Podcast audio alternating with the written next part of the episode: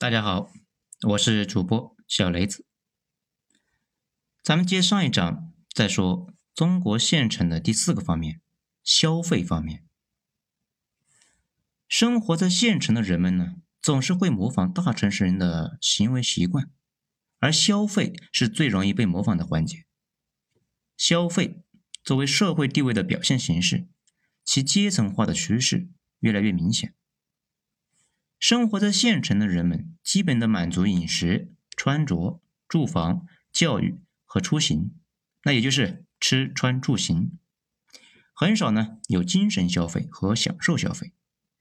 对价格很敏感，要求物美价廉的商品，只买对的，不买贵的。在县城，基本工资水平呢是并不高的，但是消费水平在逐年拉升。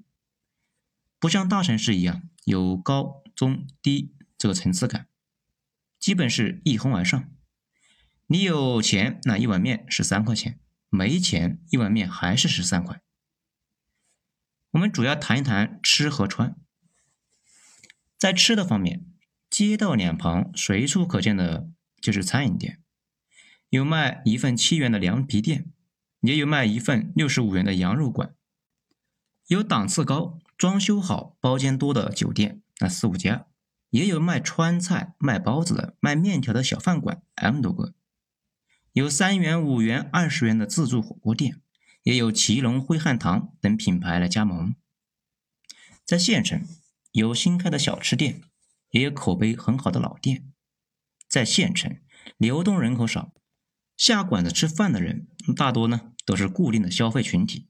基本是行政事业单位上班的，和政府打交道的老板以及一群年轻人。普通老百姓呢，除了家里人过生日这些偶尔呢出去吃一次之外，大体是不会在外面大额消费的。所以在县城有一种现象：这家饭店生意好了，另外一家呢就冷清了。在县城，大型超市有两三家，吃的用的是应有尽有。其布局俨然和大城市无二，有卖场的感觉。在县城，网叫外卖的那也是火得不得了。直至现在，我都弄不大懂，多大的县城，人怎么懒得一步都不想走呢？随着生活条件的越来越好，在县城舔着肚子的男人那也是越来越多。这不是一种好现象。在县城，有人不吃肉是因为减肥，有人不吃肉。是因为没钱。网上河南农民工邢万强的一句“没事，反正晚上不干活的时候吃不吃饭都可以”，戳中了多少人的泪点，道出了多少人的心酸。在穿的方面，在县城大众品牌诸如才子、海澜之家这些都已入驻，高端品牌诸如迪克尼、鄂尔多斯那也有几家。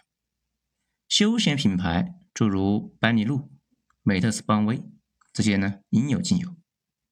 运动品牌诸如阿迪、耐克、李宁、安踏也是各显身手。没有牌子的九十九元店铺也是吸引着人们进去瞅一瞅。但是呢，从现在的发展趋势来看，实体店那都不是很景气，也不像大城市那样疯狂的甩卖打折。我们应该感谢马云，有了淘宝，网上购物已经成为了当下的一种生活方式了。因为网购，你能想到的快递公司在县城呢也都是有了。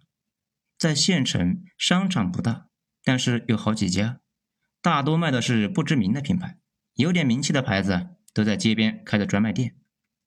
在县城，普通人的衣服买在网上和县城，有时呢几年才买一次。有钱人的衣服买在网上和省城，却一年买 N 多次，这就是阶层。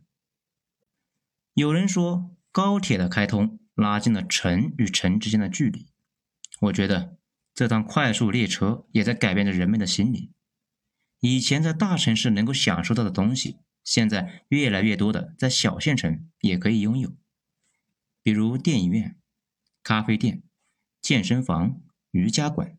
游泳馆等等，这些服务性的消费在县城也在逐渐的生根发芽。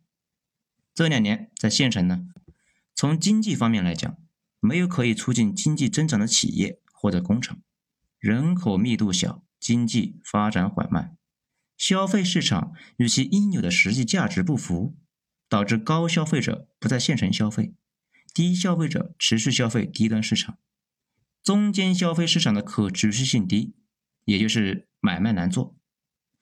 但是呢，从长远来看，随着交通工具的升级，人口流动的速度和数量的加快、加大，家庭财力的提升等等，这些都在促进县城跟上大城市的发展步伐。好，下一章咱们接着再说。